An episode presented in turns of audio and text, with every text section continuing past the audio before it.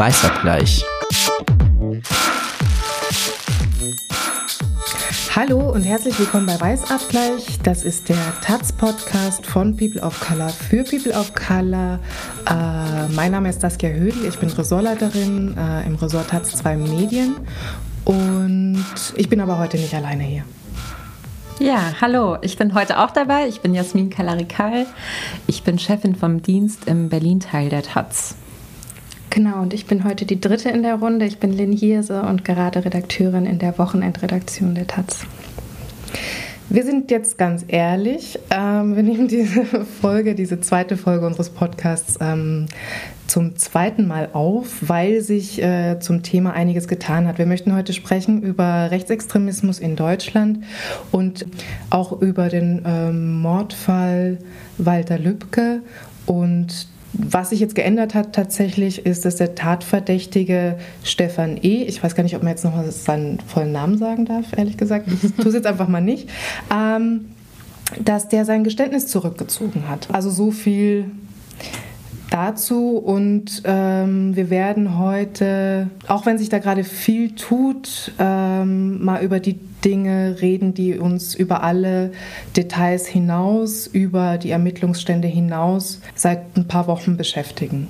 Ja, ich muss ein bisschen lachen. Das ist, ähm, ich war auch überrascht auf eine Weise und wieder nicht, dass wir jetzt nochmal aufnehmen müssen, weil irgendwie passt das ja auch zu diesem Thema Rechtsextremismus in Deutschland, dass ja. es immer wieder neue Wendungen gibt, mit denen man nicht gerechnet hat. Mhm. Und äh, bevor wir die, das erste Mal aufgenommen haben, hatten wir noch gesagt, Gott sei Dank hat er jetzt sein Geständnis abgelegt, weil dann ist es nicht so spekulativ.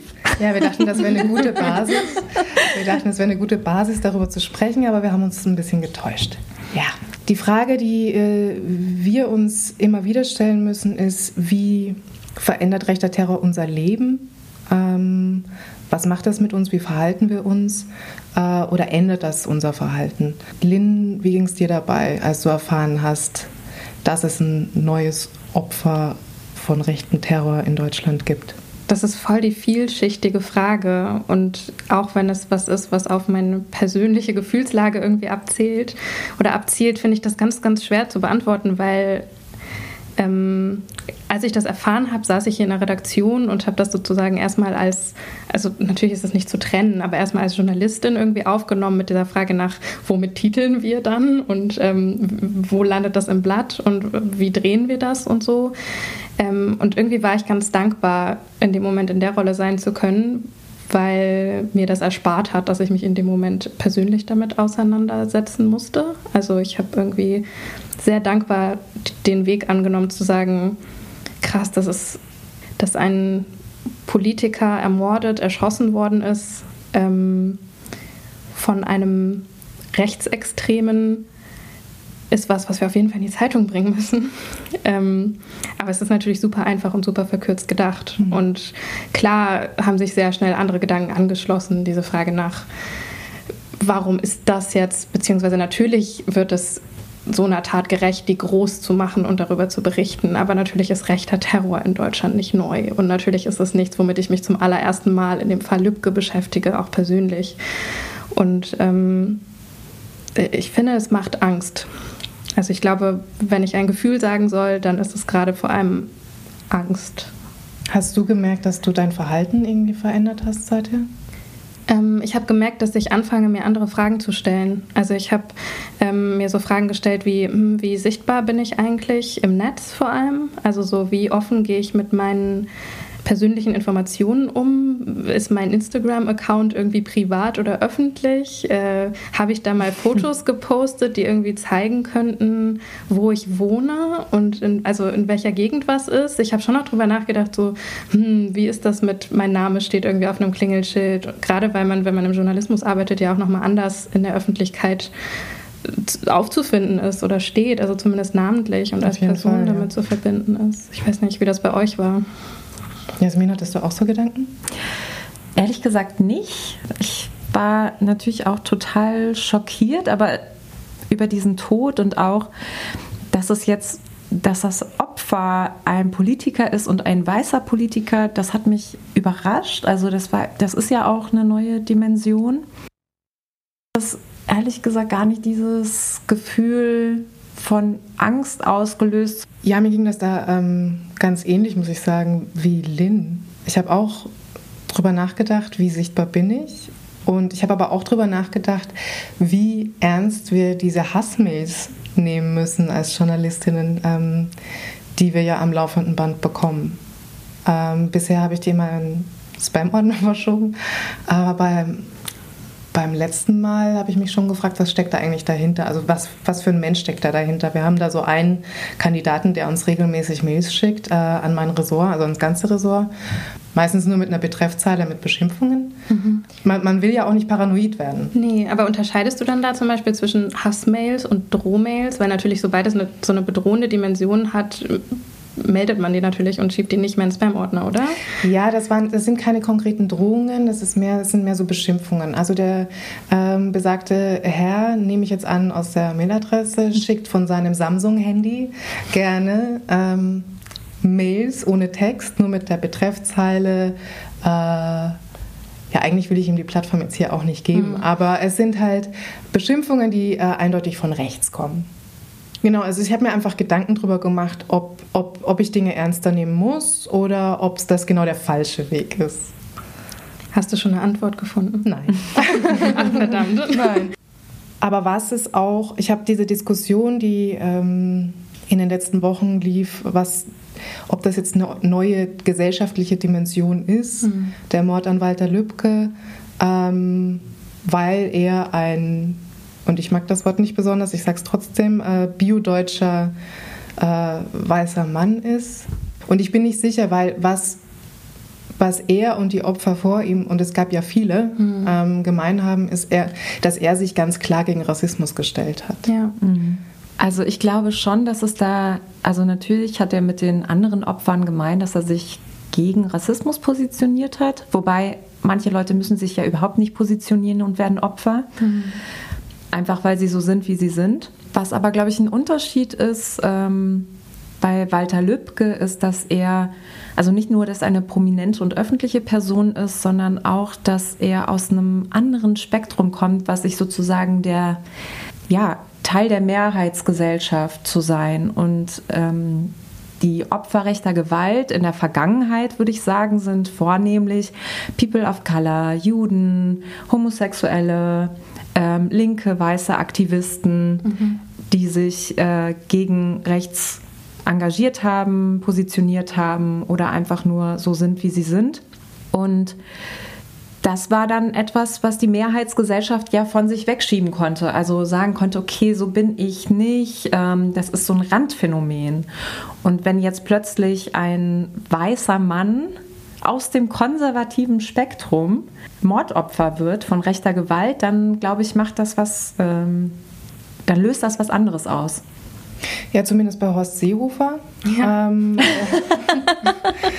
äh, der hat jetzt tatsächlich äh, erkannt, dass die steigende Zahl an Rechtsextremen in Deutschland besorgniserregend ist.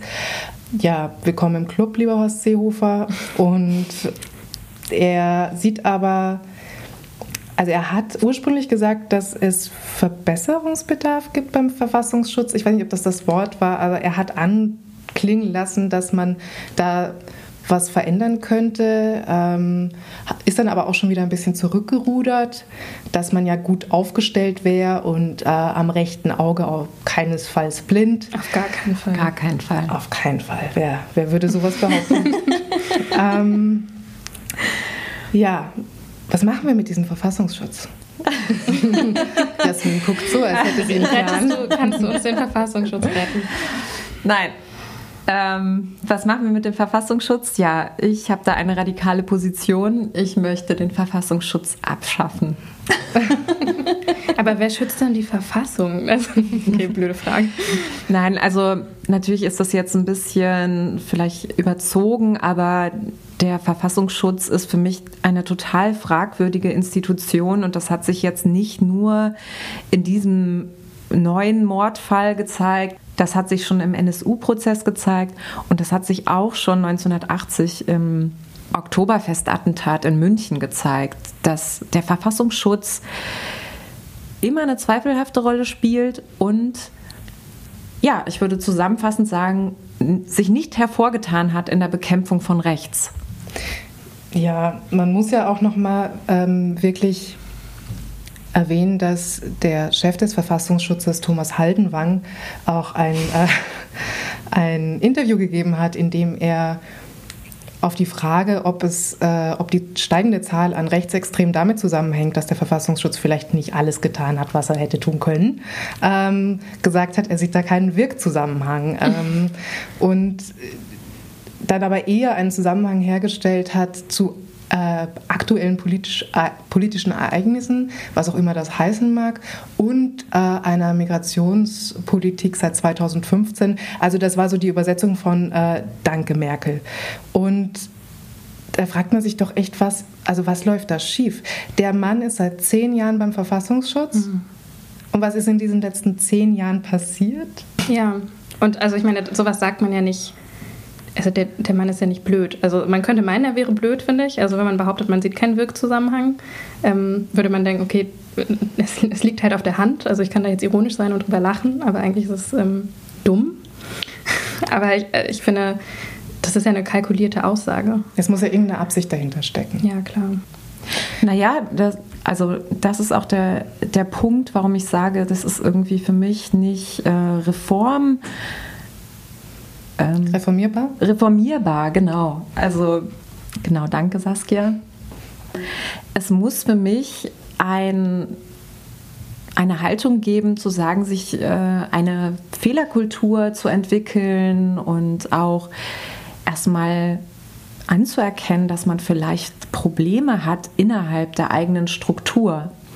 Und solange das nicht geschieht, und das sehe ich zum jetzigen Zeitpunkt überhaupt nicht, fände ich das viel sinnvoller, diesen Laden aufzulösen und dann das Geld an andere Initiativen und ähm, Gruppen zu geben, die prima Arbeit gegen rechts leisten.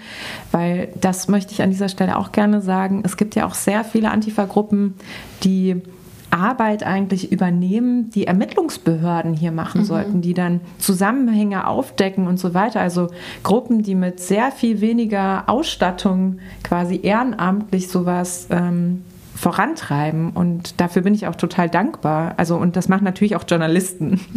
Ja, genau. An, diese, also an dieser Stelle sollten wir äh, auch erwähnen, äh, die großartigen Recherchen, die hier im Haus gemacht werden. Wir werden die Artikel verlinken, weil das schaffen wir jetzt nicht in der Zeit, das alles nochmal nachzuerzählen. Aber die Hannibal-Recherche ja. ähm, zu einem Netzwerk in der Bundeswehr sollte man unbedingt gelesen haben und auch alles, was Konrad Litschko, unser Kollege und Fachredakteur im äh, Inland, gerade über äh, rechtsextremen Terror und schon seit Jahren über NSU schreibt. Werden wir euch verlinken. Genau. Um nochmal zurückzukommen zur Fehlerkultur beim Verfassungsschutz. Ähm, man sieht ja auch so ein bisschen an Hans-Georg Maaßen. Immer so schön, wie ihr so Namen droppt und einfach wir lachen müssen. ja. What else? Wir könnten eigentlich so, eine, so ein Stand-up-Programm machen, nur ja. mit dem Namen. So ein Lachbarometer. ähm, ich finde, also Maaßen ist so, egal was er sagt, ich bin nie überrascht, aber ich bin trotzdem nachhaltig schockiert. Also auch von dieser Selbstüberhöhung. Mhm. Ähm, und so ähnlich geht es mir auch mit der ganzen Selbsteinschätzung, also alles rund um den Verfassungsschutz, dass nicht eingesehen wird, dass man ein grundlegendes Problem hat und dass man das anders angehen muss als mit weniger Datenschutz. Also das ist ja auch, es geht ja dann immer, es läuft immer darauf hinaus, okay, mhm. wir lockern den Datenschutz, damit wir online alles lesen können und ja, dann wird alles ja. gut. Ähm, und mit, also der, der, der, zweite Vorschlag, der ja dann immer kommt, ist auch mehr Personal. Aber ich finde, es ist ja nicht die Frage, wie viele Leute da arbeiten, mhm. sondern wer da arbeitet. Und wie sie arbeiten. Das außerdem. Genau. Ja. Und ich finde das auch nochmal krass, also wenn man da über so ähm, Selbst, Selbstreflexion spricht und darüber, dass ähm, so, eine, so eine Fehlerkultur oder hin zu diesem, oh, wir gestehen ein, hier haben wir Dinge falsch gemacht. Ich finde das ja also es wäre ja was anderes, wenn es jetzt irgendwie das Bundesamt für Statistik wäre oder so. Also das hätte auch Auswirkungen. Aber ich in diesem Ausmaß, wie krass das hier einfach um Leben und um Tod geht, ähm, weil es darum geht, die Verfassung zu schützen und letztendlich irgendwie Menschen, die in diesem Land leben mhm. ähm, und darüber hinaus. Also so, das, das macht mich so fassungslos auch häufig. Also dass ich denke, na klar, ich, ich gehe total mit. Ich ähm, glaube auch, an diesem Punkt tatsächlich, dass das nicht reformierbar ist in dem Sinne, es sei denn, man sagt, man behält irgendwie den Verfassungsschutz, äh, tauscht aber ganz, ganz viele Stellen darin auf und setzt einfach ähm, entsprechend gute, geschulte, sensibilisierte Menschen irgendwie auf diese Position. Ja, oder ähm, macht Schulungen, also bringt ja. die Leute dazu, sich damit auseinanderzusetzen und sich mit Communities auseinanderzusetzen, die sie ähm, offensichtlich von vornherein als Täter sehen, wie die äh, NSU Mordfälle uns ja auch gezeigt haben. Mhm. Ja, und man sollte über dieses V-Mann-System nachdenken. Also ich, äh, also ich bin mir nicht so ganz sicher. Ähm, ich glaube, wenn du sagst, Saskia, dass dich das immer so erschüttert, was Maaßen gesagt hat, ich, würde ich auch mal sagen, ja und nein. Also ich würde sagen, ja, ich bin auch erschüttert über diese immer wieder nach rechts driftenden Aussagen eines hochrangigen Menschen.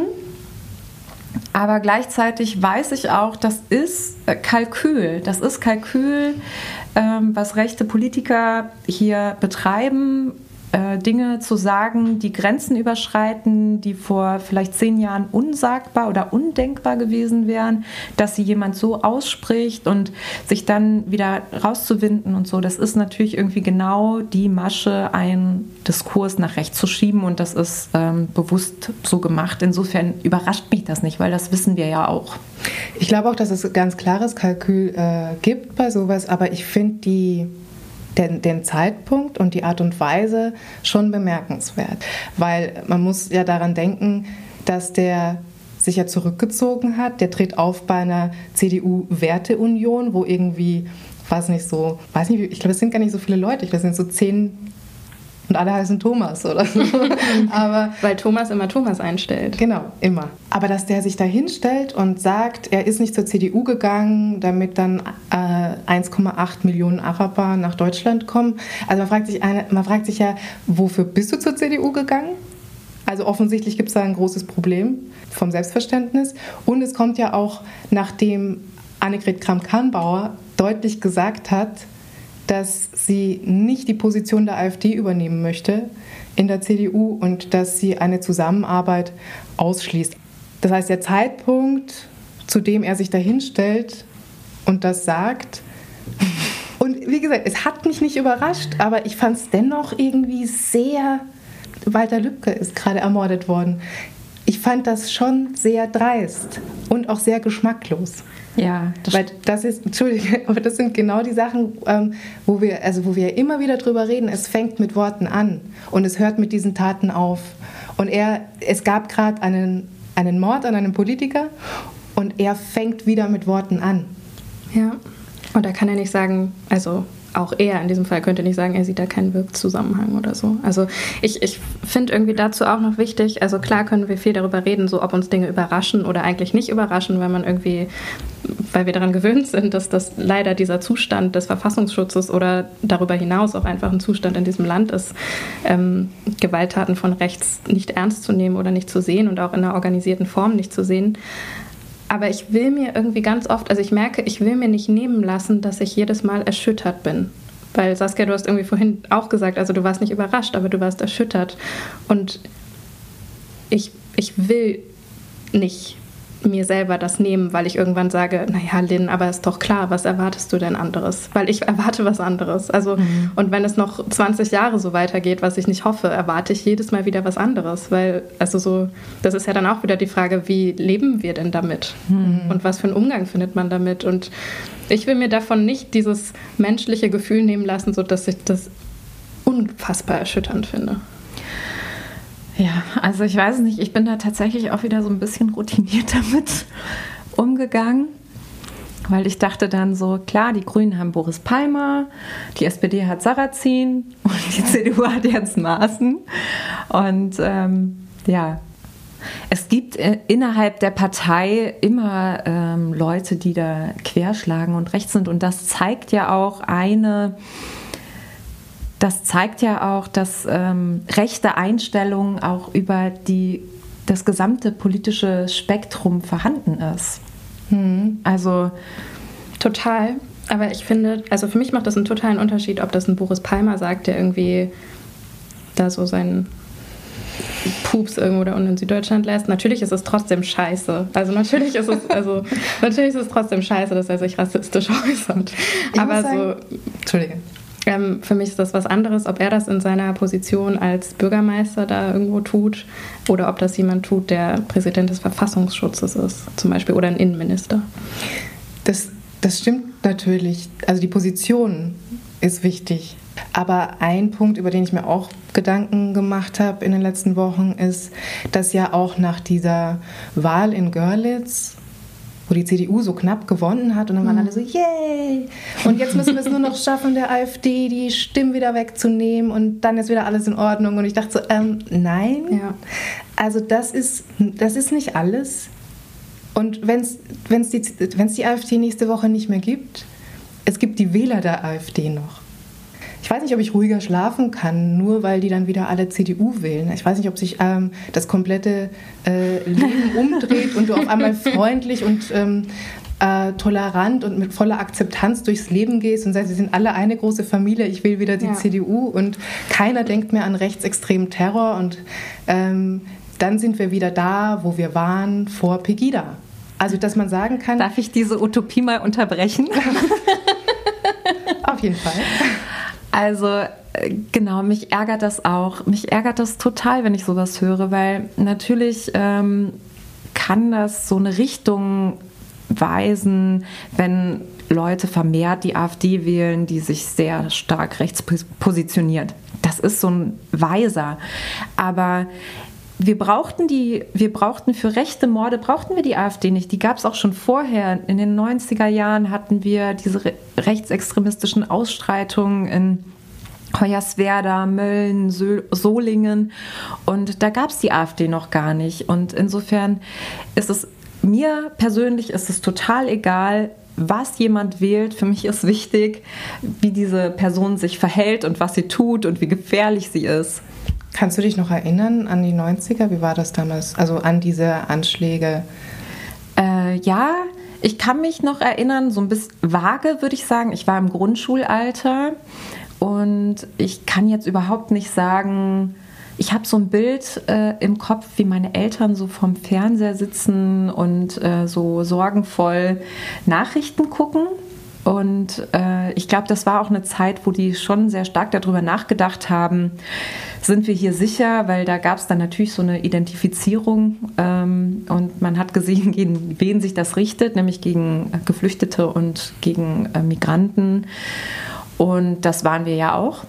Aber ich habe diese ganzen Zusammenhänge, die politischen Zusammenhänge, habe ich natürlich nicht verstanden, was, ähm, was das bedeutet und ähm, von wem geht diese Gewalt aus, wer sind Nazis ähm, und auch wie haben sich die Sicherheitsbehörden da verhalten und ähm, was ist politisch dann auch in dieser Zeit passiert, welche Asylrechtsverschärfungen gab es dann und so. Das ist ja im Nachhinein total interessant, äh, um auch die Parallelen zur heutigen Zeit zu sehen. Das alles habe ich natürlich als Kind nicht verstanden, aber ich habe, glaube ich, das erste Mal, das war für mich das erste Mal, dass ich über Nazis so richtig nachgedacht habe, ohne ein Bild zu Nazis zu haben, aber ich hatte Angst davor. Ich hatte Angst vor Nazis und ich weiß auch, dass ich ähm, oft schlecht geträumt habe und äh, da ging es um Nazis. Ich hatte Angst, dass äh, die mich auf Schienen binden oder mich erschießen in meinem Zimmer. Krass. Aber ähm, weißt du, wann das angefangen hat, dass du ähm, dir so Zusammenhänge erschlossen hast? Also sozusagen, weißt du, wann es losging, ähm, dass du nicht mehr nur so eine abstrakte Vorstellung hattest ähm, oder vielleicht gar nicht unbedingt abstrakt ähm, von gefährlichen Nazis, sondern dass du dich damit beschäftigt hast oder auseinandergesetzt, dass es äh, Netzwerke geben könnte oder dass es was Größeres ist, was dahinter steht? Schwierige Frage, ehrlich gesagt. Ich glaube, das hat sich so ein bisschen über mein Leben gestreut. Ähm, ja, also ich glaube tatsächlich, dieses wirkliche Bewusstsein von, wir haben hier rechte Strukturen, hat sich für mich erst so in Berlin in meiner, das war dann so schon Oberstufe ähm, in der Schulzeit erschlossen. Aber das hatte, glaube ich, dann tatsächlich auch was damit zu tun. ich bin in Nordrhein-Westfalen aufgewachsen und war da so immer im städtischen Bereich. Mhm. Und ich war das nicht so stark gewöhnt, ähm, diese äh, Stiernacken-Nazis zu sehen.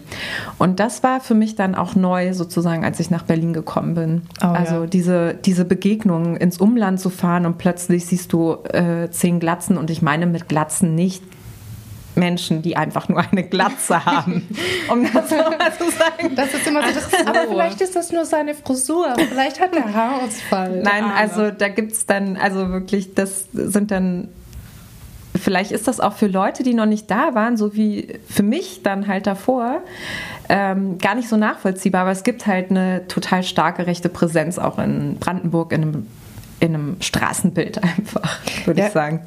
Jasmin hat letztens eine Kolumne für Taz 2 drüber geschrieben, dass sie in Brandenburg schwimmen war. Stimmt, ähm, auch das werden wir verlinken. Genau. ja, aber tatsächlich, eine, äh, eine Freundin hat äh, letztens erzählt, dass sie auch in Brandenburg am See war. Ich sage jetzt nicht an welchem, ich weiß es auch ehrlich gesagt gar nicht mehr. aber dass das am See noch total okay war und dann ist sie irgendwie ein bisschen weitergegangen und da war ein Campingplatz und da waren dann Bäume und an den Bäumen waren Plaketten und da stand dann drauf deutsche Schutzzone. Und äh, sie meinte auch so, ja, dachte wo, wo bin ich denn hier gelandet? Halt auf einem Campingplatz in Brandenburg. Ja, ich, ich ähm, frage das auch, weil, also ich habe tatsächlich sehr viel darüber nachgedacht, über dieses ähm, Thema Schule und Bildung und Lernen über Rechtsextremismus und so, weil ich finde, wenn wir uns so die Frage stellen, warum sträuben sich so viele Menschen dagegen, ähm, gegen diese Vorstellung, slash Realität. Ohne jetzt Verschwörungstheorien. genau. Ähm, dass es in diesem Land rechtsextreme Strukturen gibt und dass es ein Netzwerk gibt. Also warum ist das so, warum wird das oft so beiseite geschoben? Ähm, da gibt es, glaube ich, viele Antworten drauf. Und ich, ich weiß nicht warum, aber ich bin sehr, sehr hängen geblieben an dem einen Punkt von, wann, wie habe ich eigentlich in der Schule über Rechtsextremismus gelernt? Und das war halt NS-Vergangenheit. Das ist Geschichtsunterricht. Und das hört dann auf. Also ich weiß nicht, ob das bei mir jetzt irgendwie dann ein Sonderfall war und das woanders irgendwie anders behandelt wird. Das hängt wahrscheinlich an motivierten Lehrern und Lehrerinnen, ob das mal auch in der Oberstufe noch in einem anderen Zusammenhang thematisiert wird. Aber was so. hättest du denn im Nachhinein noch ähm, oder was hat gefehlt so konkret? Gibt's? Also für mich, ich bin 1990 geboren und ich war, also zum Beispiel als Rostock-Lichtenhagen passiert ist, oder also so, das ist an mir vorbeigegangen, weil ich zu klein war, um das richtig zu verstehen oder aufzunehmen. Und ich finde, das sind zum Beispiel Dinge, die gehören für mich also erzählt in der Schule und behandelt in der Schule ich bin natürlich jetzt keine ausgebildete Pädagogin und kann nicht sagen, in welchem Alter und in welchem Umfang und auf welche Art und Weise. Aber ich, mich schockiert es, wenn ich sozusagen einfach nur auf mein eigenes Leben gucke und meine Biografie und diese Frage danach, was brauchte es für mich selber, um mich damit auseinanderzusetzen und weiterzubilden, dann waren das an keiner Stelle sozusagen staatliche Institutionen, hm. die mir da weitergeholfen haben, sondern es hatte immer damit zu tun, ob ich mir neue Freundeskreise erschlossen habe, die irgendwie politisch aktiv waren oder ob ich in einem Feld arbeite, dass das erfordert, dass ich mich damit auseinandersetze oder ob ich selber persönlich an den Punkt komme, dass ich denke, ich, ich muss das jetzt tun. Also ja. wie kann ich in diesem Land leben und mich damit nicht auseinandersetzen? Hm. War das bei dir ähnlich, Jasmin? Hast du in der Schule was, also was hast du in der Schule über Nationalsozialismus gelernt? Nationalsozialismus, Zweiter Weltkrieg und dann war Schluss. Punkt. Ja, ja mhm. absolut. Also ich kann mich auch nicht daran erinnern, dass wir da über Rechtsextremismus in der Gegenwart oder sowas in irgendeiner Form, in irgendeinem Fach mal etwas gelernt haben. Habt, nee. ihr, habt ihr Zeitzeugen? Ähm, also waren Zeitzeugen da in der Schule? Ähm, bei mir waren bei mir nicht. Was bei uns dazugehörte zum Lehrplan war, dass wir ähm, wir sind in Nordhausen gewesen im Harz. Und das, das, da erinnere ich mich richtig dran, dass das mhm. was mit mir und glaube ich auch mit dem Rest meiner Klasse gemacht hat. Also an einem mhm. Ort gewesen zu sein, konkret und so. Aber es war alles immer in dem Kontext von Geschichte bis 45 und Geschichte. Und irgendwie mhm. war es so, das so, so zu lernen, das ist eine Geschichte dieses Landes. Wir tragen immer noch Verantwortung für was und wir müssen uns damit auseinandersetzen. Aber es wurde nie in einen konkreten Zusammenhang damit gestellt, dass immer noch Dinge passieren, dass es immer noch Übergriffe oder Morde gibt. Ich glaube, das ist auch wirklich nicht gewollt. Also das äh, deckt sich, finde ich, auch mit der persönlichen Erfahrung, dass wenn man Rassismus benennt oder rassistische Vorfälle anspricht, dass man angezweifelt wird und ähm, dass das äh, oder ein Klassiker, dass Rechtsextremismus relativiert wird, indem man auf Linksextremismus hinweist. Also das sind alles äh, Strategien, sich nicht damit auseinanderzusetzen und ich glaube, das hat damit zu tun, dass das nicht in diese große deutsche Erzählung passt, dass wir den Zweiten Weltkrieg hinter uns haben und den Holocaust und dass wir die super Aufarbeitungsmeister sind und ähm, dass jetzt alles vorbei ist. Und das hört man ja auch manchmal von Leuten, dieses so, irgendwann ist doch auch mal gut. Also ja, wir haben das schon. Schlimmste, da wäre ich richtig sauer. Ja. Weil also ich finde es total interessant, dass das bei euch so anders war. Ich war ja im österreichischen ähm, Bildungssystem, das jetzt nicht unbedingt besser ist, würde ich sagen, aber ich bin in Wien aufgewachsen und bin in eine Schule gegangen, die in einem jüdischen Stadtteil war. Also aus dieser Schule wurden damals ähm, Kinder deportiert. Also äh, wir hatten ganz viele Zeitzeugen da und äh, meine Urgroßmutter hat sich damals selber verstecken müssen, weil sie unter den Nationalsozialisten als Halbjüdin galt, was äh, keine, keine Kategorie ist eigentlich. Ähm, aber die hat sich im Keller versteckt, ja. Und ähm, ich habe mich deshalb damit sehr viel auseinandergesetzt und auch damit, was das über Generationen mit einem macht ähm, auch über Verantwortung. Und ich finde, es gibt, das ist nie vorbei. Das ist nicht vorbei. Das, mhm. Es gibt den Tag nicht, es wird den nie geben, ähm, an dem irgendjemand sagen muss, okay, jetzt verzeihe ich euch. Ja. Weil, also was das mit Familien macht, was das mit Generationen macht, wenn man äh, so viel wegnimmt, ja. so viel Familie wegnimmt, das kann man sich gar nicht vorstellen.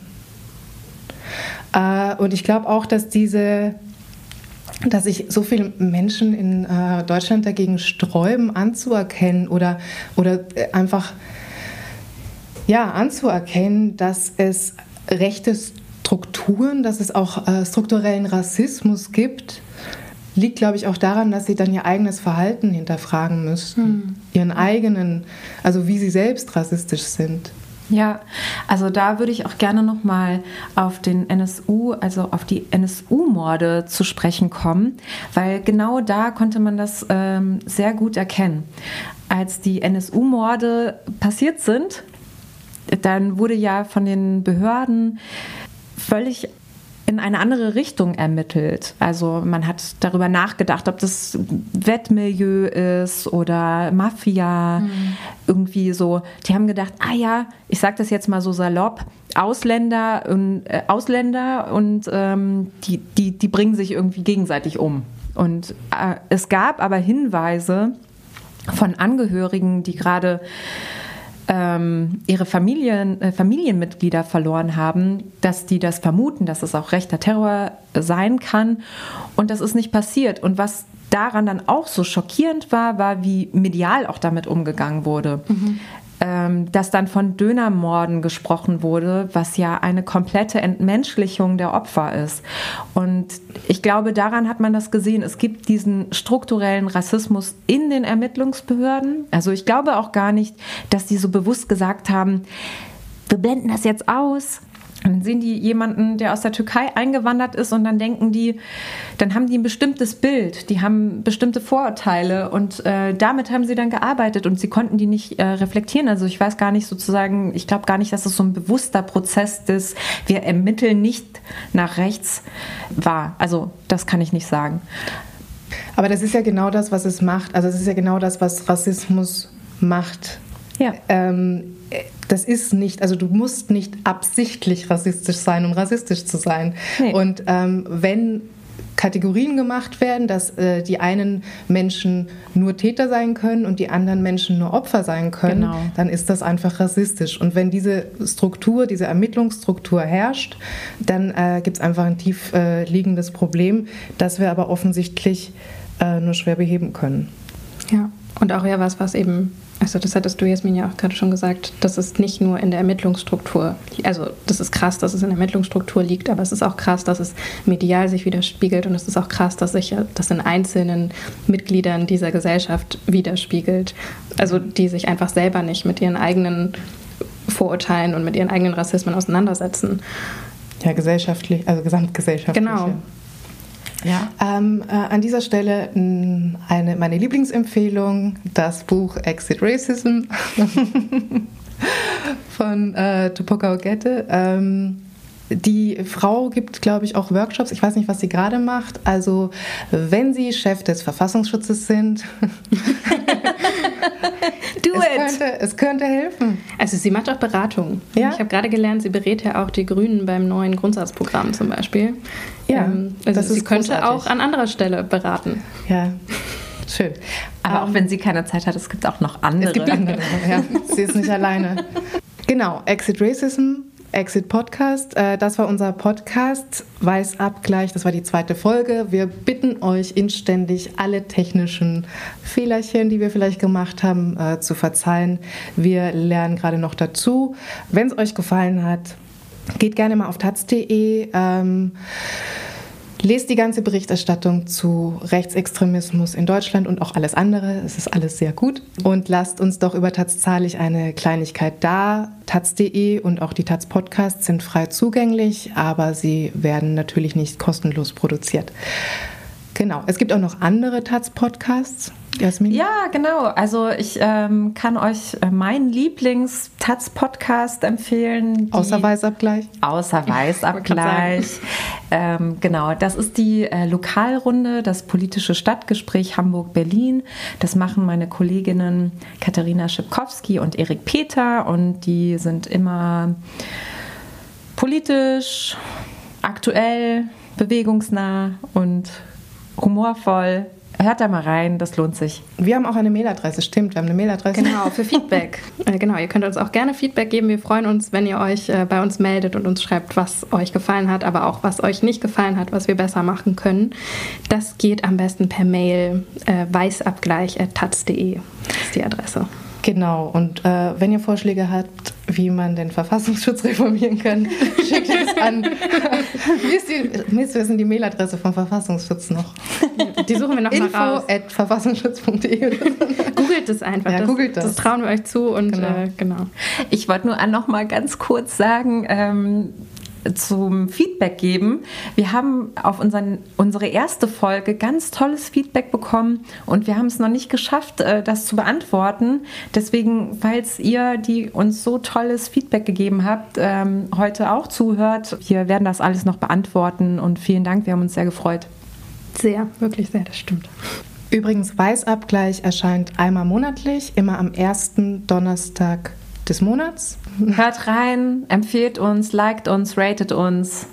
Ihr findet uns auf den gängigen Plattformen. Und schickt uns Liebesbriefe. Genau. Viele Liebebriefe vor allem. ja? Keine Betreffzeilen mit Beschimpfungen. Wir freuen uns. Genau. Bis ja. zum nächsten Mal. Tschüss. Ciao. Tschüss.